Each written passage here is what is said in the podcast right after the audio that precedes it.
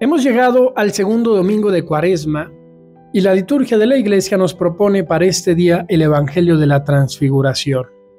La Transfiguración que fue una especie de retiro en el monte Tabor al que Jesús llevó consigo a tres discípulos, elegidos para ser testigos de un acontecimiento extraordinario. Y quisiera compartir tres ideas tomadas del mensaje del Papa para la cuaresma de este año 2023, que estuvo precisamente basado en este pasaje y que invito a todos, si tienen tiempo, a leer el día de hoy. Primera idea, esta experiencia de la transfiguración, esta experiencia de gracia, no fue algo solitario, sino algo compartido, como al fin y al cabo es toda nuestra vida de fe. A Jesús hemos de seguirlo juntos. Y juntos como iglesia peregrina en el tiempo, hemos de vivir cada momento del año litúrgico, en este caso la cuaresma, ayudándonos mutuamente. La vida cristiana no es una vida en solitario, no es una vida individualista, es una vida en comunidad. Y en este camino Dios nos pone compañeros de viaje que nos van ayudando con sus consejos, con su presencia, con su testimonio. Segunda idea, para que esta transfiguración que también nosotros estamos llamados a presenciar, a ver lo hermoso que es Dios en nuestras vidas, para que esta transfiguración pueda realizarse en nosotros durante esta cuaresma, en este año, necesitamos dos cosas. La primera es escuchar a Dios. Dios Padre, cuando hace escuchar su voz en ese momento de la transfiguración de Jesús, dice a los discípulos, mientras contemplaban a Jesús, Este es mi Hijo amado, escúchenlo. La indicación es muy clara. Necesitamos escuchar a Dios. La cuaresma, antes que ser un tiempo de sacrificio, de ayuno, de esfuerzo, de propósitos, debe ser un tiempo de escuchar a aquel que nos ama, a aquel que nos habla continuamente.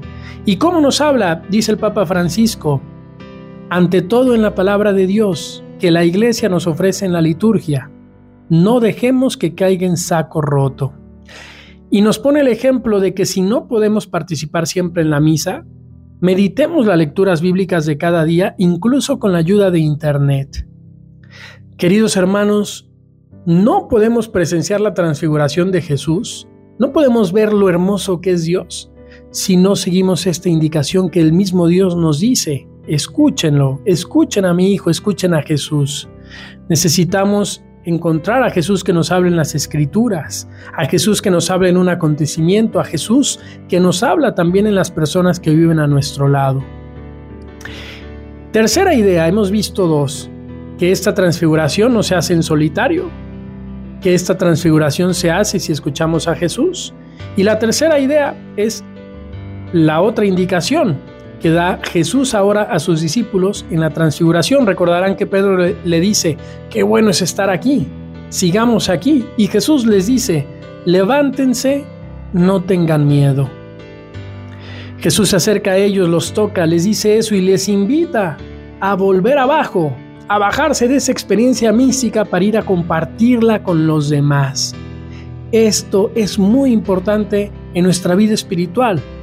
No vivir la fe buscando en ella simplemente sentirnos bien, una religiosidad hecha de acontecimientos extraordinarios, de experiencias sentimentales o sugestivas, sino que esas experiencias de amor nos lleven a afrontar la realidad con sus fatigas cotidianas, con sus dificultades, con sus contradicciones, con su necesidad de evangelizar. El retiro, dice el Papa, no es un fin en sí mismo, sino que nos prepara para vivir la pasión y la cruz con fe, esperanza y amor para llegar a la resurrección. Queridos amigos, busquemos a Jesús en la oración, busquemos llenarnos de Dios, pero que esas experiencias no nos hagan vivir con indiferencia hacia el mundo, que bajemos a la llanura y que la gracia que hemos experimentado en esos momentos de transfiguración nos sostenga para ser artesanos de la vida cristiana en la vida ordinaria de nuestras comunidades.